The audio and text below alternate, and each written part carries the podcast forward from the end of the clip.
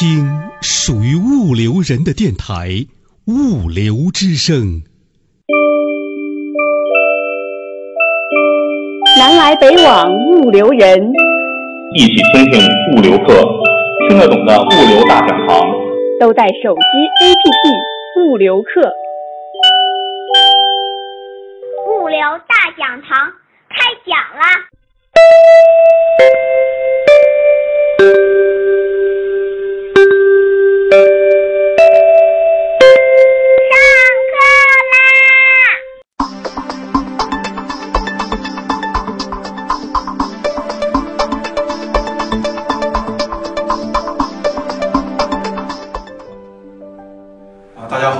咱们现在开始这个战略绩效管理的这个第一部分内容啊。那么呃，整个绩效管理模型啊，啊，其实就是一共四个步骤和一个中心。第一步就是设目标啊，咱们大家你们都都知道说什么 SMART 是吧？这些东西都都都很清楚是吧？这个概念啊。第二就是员工在实现目标过程中啊，怎么去推动员工去发展自己。第三个就是这个打分儿，不叫评价。评价我跟大家我跟大家讲，就是实际上就是说纯粹量化的评价，以后有很多不公平的地方在里头。如果是纯粹的叫做这个用人主观打分儿，那那个不公平的一个因素会更多有可能，对吧？但这里面会有一些个差异在哪儿呢？就是说，当你在公司里面你足有足够威信的时候，你凭着心做的事儿，一般认为是公平的，对吧？当你没什么威信的时候，你这个新新经理你到这儿来了是吧？谁都不服你，你就是百分之百公平，还是不公平。你看最简单一个道理，咱们说销售，一般我们会比较公平，但实际上销售也会有什么样的肥活和瘦活。你你分的地儿肥，他分的地儿瘦，有有这种可能性吧？也有这种事儿，所以要想要想找找一个辙，怎么都能找到，无非就是说你怎么去把这个东西一件一致起来而已。最后就员工激励，就咱们说的这个奖金兑现这个部分。但这四个中间呢，叫持续绩效改进。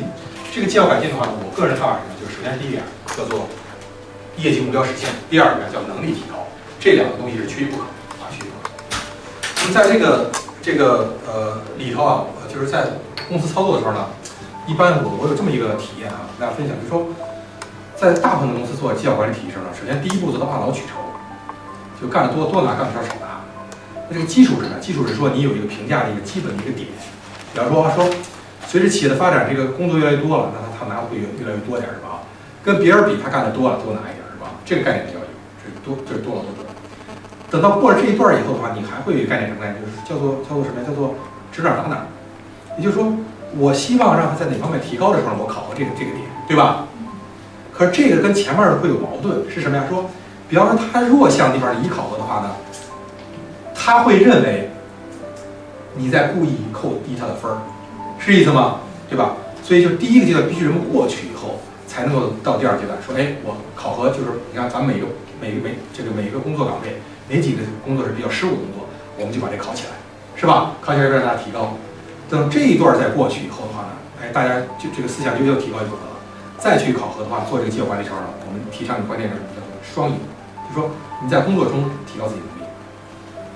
那这样的情况，如果到了这个层面的话呢，我们说叫做绩效管理的对象，就那些人是叫做合乎绩效管理那个目标的人，是吧？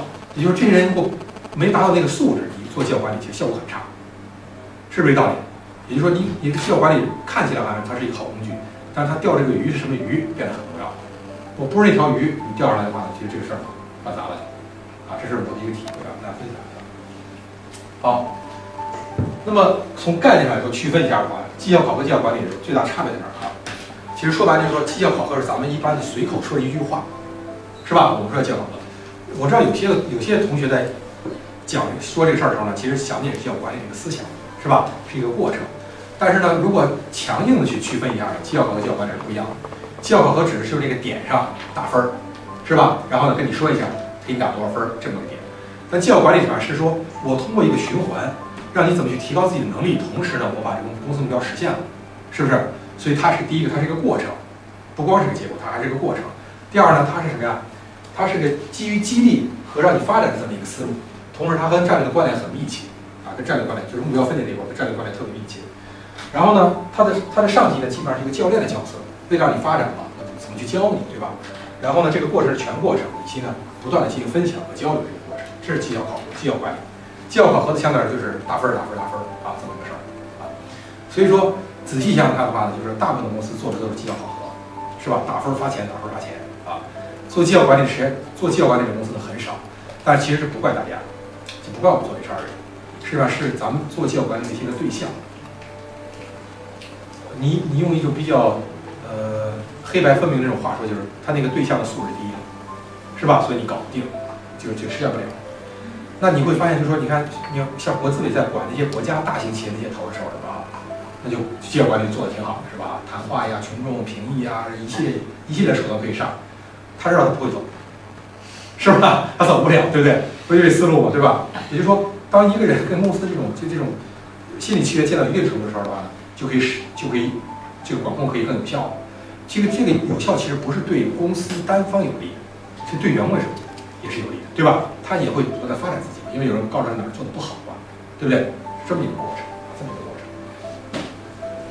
所以绩效管理的目标的话呢，其实核心是实现组织这个长期战略。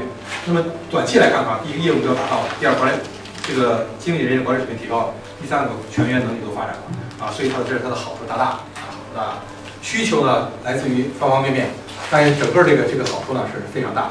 所以为什么在全世界这个绩效管理不断的大家提提出来啊？后来呢，这个呃，因为大家知道在绩效管理这个事儿啊，最早实际上苏联实际上是一种叫做计划性模式。计划性模式呢，其实主要还是以这个产出这个结果作为这个基本思考模式，然后呢，所有东西都是配比的一种方法。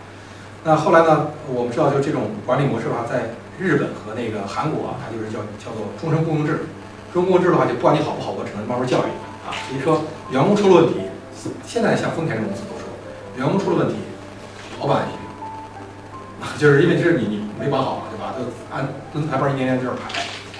那么其实咱们目前的绩效管理这个这套思想的核心呢，其实还是从欧美来的。欧美来其实它是它它这个基础预算管理的模式，就是我我给你做好预算，你这部门一千万给你了是吧？所有钱都在里头，你不管是扩大部门也好，买机器也好，还是干嘛的，你花这钱，所以你得负责任。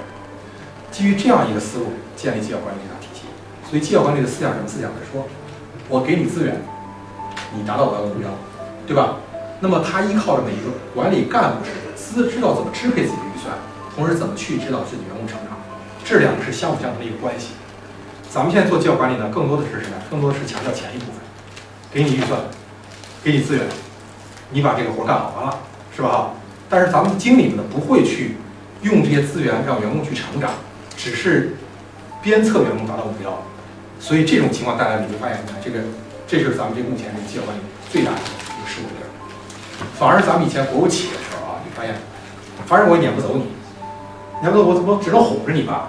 哄着你还不干活，怎么办呢？他就用各种手段，是吧？一边哄着，一边骗着，然后一边给你压力着，打一巴掌，给个甜枣什么，还用各种玩哎，做他还能干活，是吧？这是国有企业当时用这种方式。其实从这个意义上来说，就国有企业这些手段，加上资源管控这个东西放在一起，反而能形成有效的绩效管理。我我讲这个的目的啊，目的说，咱们不要认为说。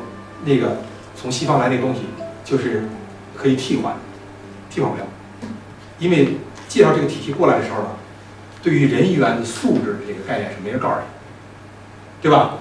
所以你为什么说在有些个绩效、有些个公司里边，比方说像在中像中化集团，绩效管理做的就比较不错。为什么呢？是因为他那些他老国企嘛，是吧？后来他这种思想，老板是新思想，然后不断的去推啊推啊推啊，推大概四到五年以后，这套东西完全被大家接受。接受以后呢，他以前的长处和现在长处结合在一起了，反而效果好，能实现这个目标。对，所以这个绩效管理推动它成功的可能性，大家必须要做一个长期的一个准备才行啊，长期准备才行。所以其实绩效管理，你最后发现它是一个所有人力资源的这个模块的核心啊，所有人力资源只要人只要进来，所有东西跟它有关系。说白就是你的价值有多大，先说清楚了以后，公司一切东西跟这有关联啊，这么一个问题啊，这么一个问题。那么在这个绩效管理整个体系里头，人力资源干什么活儿啊？呃，我其我在一我在那个前面就跟大家讲，咱们分了几个层次对吧啊？对不对？啊，所以那按大家那个几几个层次来，也就是说，你只要能做到说，我我能我能有接地气儿的那东西，这是最基本的要求。你要这个你要做绩效管理体系连地气儿接不了的话，这基本上就是失败。切不说他做没做，你做没做这个事儿。没法说好坏，一旦说不接地气儿变两层皮了，就是给业务经理增加一个麻烦，人家必须再重填一遍表，然后做这么一个事儿，一点意义都没有。这个不是咱们要的事儿啊，不是咱要的。所以在人力资源和业务经理之间这个角色分配的时候，人力资源设计体系、流程、方法，以及呢推动和做宣讲，以及呢汇总、收集以及审核，最后的话呢形成档案，就干这么一个事儿。业务经理是真正的这个工作的执行者和推动者。所以呢，如果要是你你是一个比较理智的人啊，个人认为是比较理性的人啊，假如你们公司做这个绩效管理体系是刚开始第一次做，你就把他们以前绩效管体系一点点做一点优化就行，一点点优化，一点优化，优化到可操作、可落地，然后一步往前走。这种形式反而效果要比那个纯粹的打分儿比发现效果好得多，因为它有道理，对吧？比方说，咱们咱们次开会要给他们这个每每个部门分分多少钱，最年终奖金，给他们部门分三十万，为什么三十万？你得要说个说法是吧？通过这个说法不断的去大家去沟通，最后呢分这个钱还是相对来说公平，那是有理由的，对吧？打分儿那个有有有可能你连理由都没有，最怕是这个，因为什么？因为打分的时候是什么呀？打完分以后互相是不交流的这些高层，对吧？我打完分了，我就给他打九十，我就给他九十五，好像你不得不尊重他个人意见似的。到最后的话呢，HR 做个平均数，一情绪完了以后的话呢，连道理都没有，打高打低没道理问题，对吧？到最后这个分儿发，这个这个钱分了个一一点意义没，对吧？就这么个事儿出来了，啊，所以就说，业务经理做所有的事儿，HR 呢就有点像是顾问一样，我给你建体系，推动往前走，一点细化，啊，逐渐的优化，到最后呢有效果，最后呢我收集这些信息，形成档案，啊，推动，基本上是做这么一个，啊，所以大家千万就在工作中你要知道。大部分情况是领导说：“哎，何学你你给我们做个绩效管理体系吧，给你分一活儿，对吧？咱们马上到网上一搜，对不对？搜完了以后的话呢，找一个跟咱们差不多，你抄下来，把这报上去，做一个出稿。聪明点人的话呢，会叫做征求意见稿，是吧？给各部门发一下，发一下，几乎大家不反对，是不是 这样？是吧？然后没反馈，反正你最后说大家没反馈，我就弄上了，这是最糟糕的事儿，千万别这么干。假如说真的你是从网上抄一个东西下来以后啊。”你拿这东西跟一个一个部门解决过，整个捋一遍以后，把他部门东西，他如果没意见，你第二次再找他一次就麻烦了。最后一定把他东西弄到弄到你的框里来，每个部门考核完全可以开始不一样，他就在想咱们部门整个横向怎么去做比照，是吧？那个事儿那个活儿好干，这样才行啊，这样才行。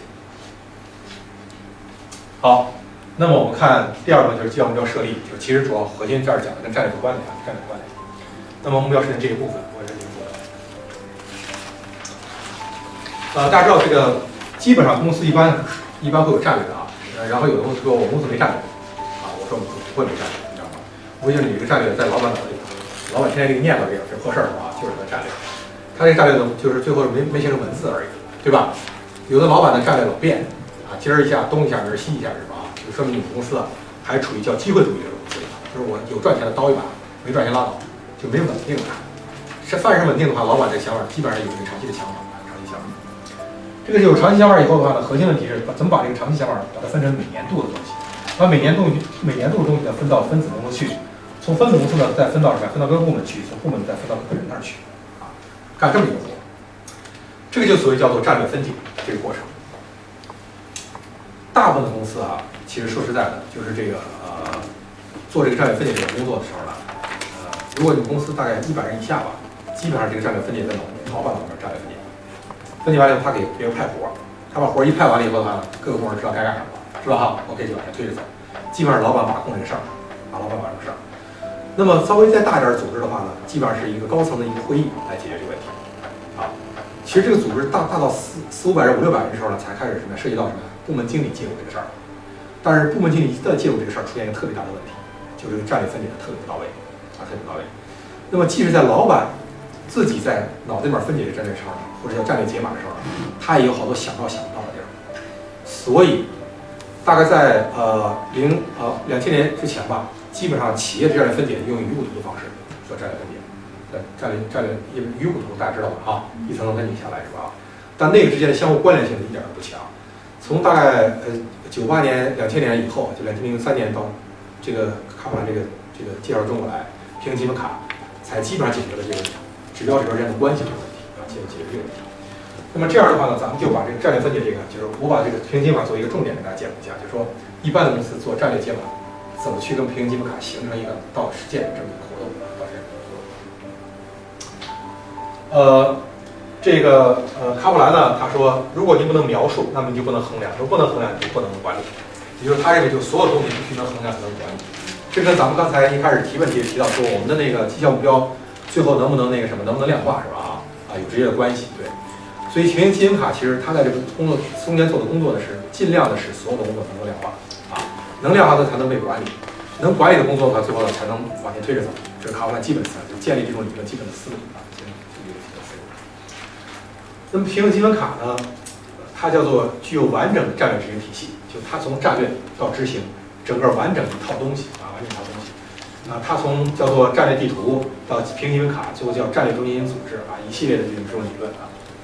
但其实这个这个这个这个这个理论发展的时候呢，其实最早也不是为了这个考核用，最早发展是炒股票使的啊，炒股票使，就是说当时美国有好多那个养老基金啊，他们要去买股票，买股票的时候呢，他们期望买的股票比较稳妥，这个公司一定能长期发展的好，所以呢，他就委托一些个研究所来研究一些个指标系统，用这些指标系统判断这公司能不能能不能长期发展的好。那么这个沃德研究所呢，就做了一套一整套指标研究，大概在两千零一年、零二年的时候呢，开始写一篇文章，用平平衡的观点看待企业业绩，最后呢形成平行计划这套理论体系，其中带队有卡普兰，带队卡普兰。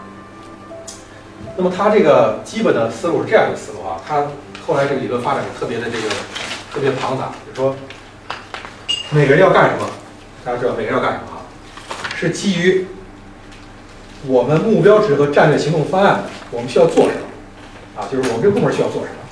我们这个部门需要做什么？是基于咱们这个公司和这部门的这个指标和重点工作来确定。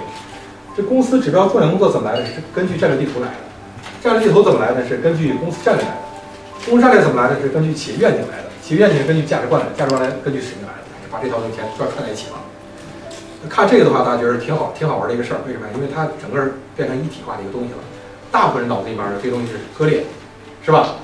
比方企业愿景是我们要变成世界上最好的什么工程公司啊，一句话完了，是吧？然后呢，价值就什么是对的，什么是错的，对我们来说什么是重要的，不知道。以及呢，我们希望我们干什么活，我们不知道。最后我们什么时候干成什么样，不知道。那再往下就不知道了，对吧？呃，也就是说，其实你用劲儿用的那个叫做强和弱的差别了。大家注意啊，像这一套东西，就是从这儿往上所有东西啊，这个企业的业务要不固定的话，意义就不大。就是你们公司干嘛你还不太清楚的时候，意义就不太大。就是一般的好多小公司是以赚钱为目的的，是吧？这时候呢，怎么赚钱干什么就完事儿。这个公司发展时间长，它业务相对来说比较固定在某一行当里头，所以这是一个平行计划的基本的前期的理论理论基础。如果每个人干什么都清楚了，那么最后说，我们就股东会很满意，客户也会很高兴，流程会高效，效率很高，最后团队也特别训练有素，哎，比较好。这是它的基本叫做，呃，对于未来的一个描述，叫理想模模式啊，理想模式。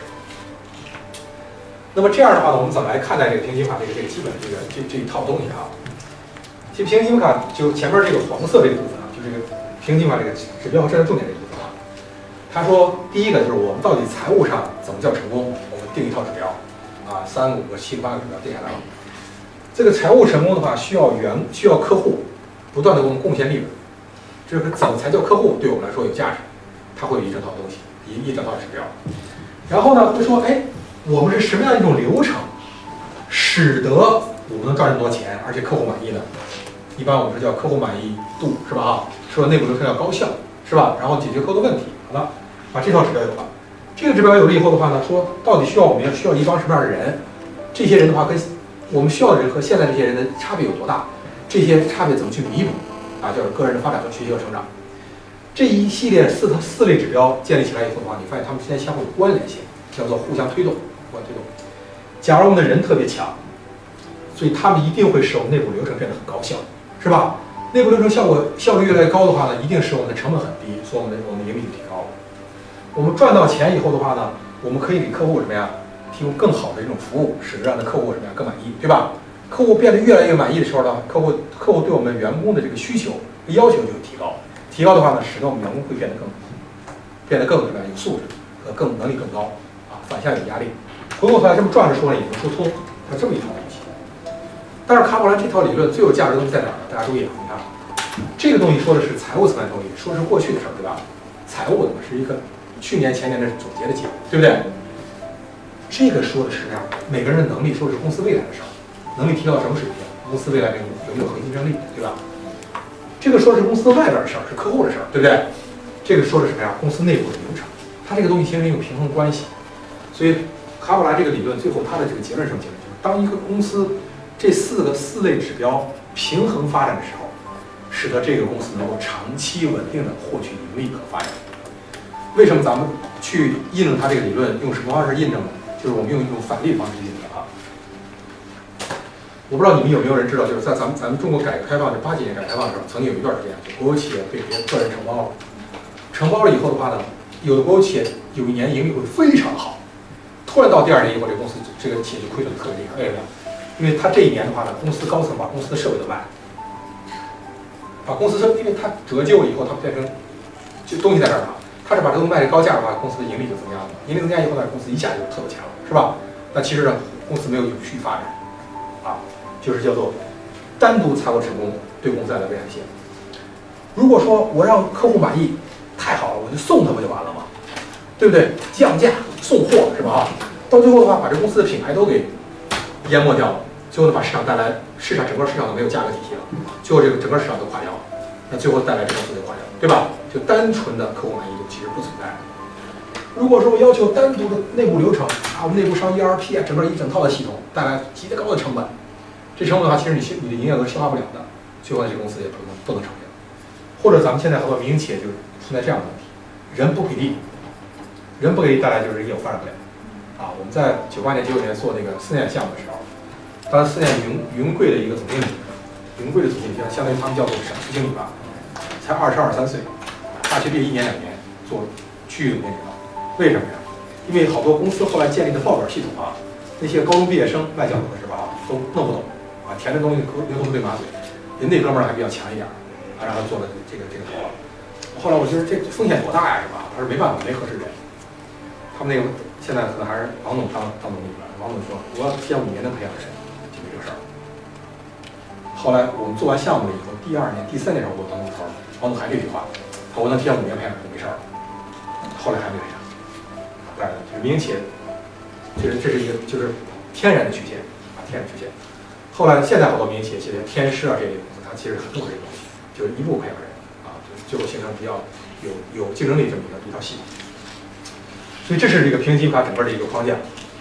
呃，那么在好多公司，前几天我们去呃沟通一个公司，其实这个公司人家自个儿说自个儿水平特低，说我们公司大部分人都是高中毕业啊，卖酒的一个公司，说我们素质很低啊。后来我一问，人家在省区就是这个大区大区模式上，人用平均卡，啊，这个它平均卡的指标多，有时候多到大概能到四个指标，管控指标是不容易，你知道吧？所以我说你们还是比较不错的，他说？我们这个高层学历高点儿啊，啊对，随着这个级别越低，学历越低啊，高层都聪明的人也可以去傻子，挺好的。是吧？对他这个观点就是说，最好有特明白一帮人是吧？也没帮什么干活。对好。那么这样的话，就涉及到一个关于平衡积分卡和这个战略之间的关联这个理解了。啊，其实平衡积分卡跟战略的关联呢，战略其实之前就是一个描述性的一段一段语言。平衡积分卡呢是四个叫做支柱，知识战略。大家注意啊，一定不是先后关系啊。首先大家建立知知识战略这一块。但是在这个知识战略这四个柱子里面呢，有一个叫做柱子在前头，有个在后头，有个前后关系，明白吗？所以这样的话呢，就是它是这么一个思路啊。我们要想成功，我们如果看待股东，最后股东要求的是什么？盈利，对吧？最基本的思想。然后呢，我怎么让客户来贡献这些盈利呢？他是说，为了实现愿景，我必须怎样看待我的客户？是更高大上的东西了啊。其实说白就是让客户怎么不断给我们钱。然后呢，为了满足客户，我们必须擅长哪些流程？就把哪些东西做得很高效，然后的话呢，容易实现价值，同时呢低成本。那其实就是赢得客户。最后，让我们的员工怎么去学习成长？这几个这几个东西之间有关联性啊，有关联性。当然前前面我也讲了，所以他认为就是叫做价值创造的一个简单模型啊。这个东西说的就是太文缛沟了，文缛沟了。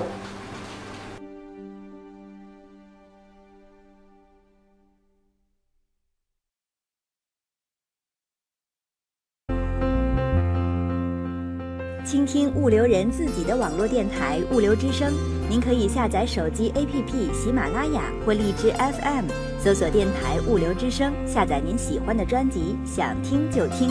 还可以语音回复微信公众号“物流文化”，或将自己的声音文件或文字稿件发送至电子邮箱 cctv 五六 com at 幺二六点 com。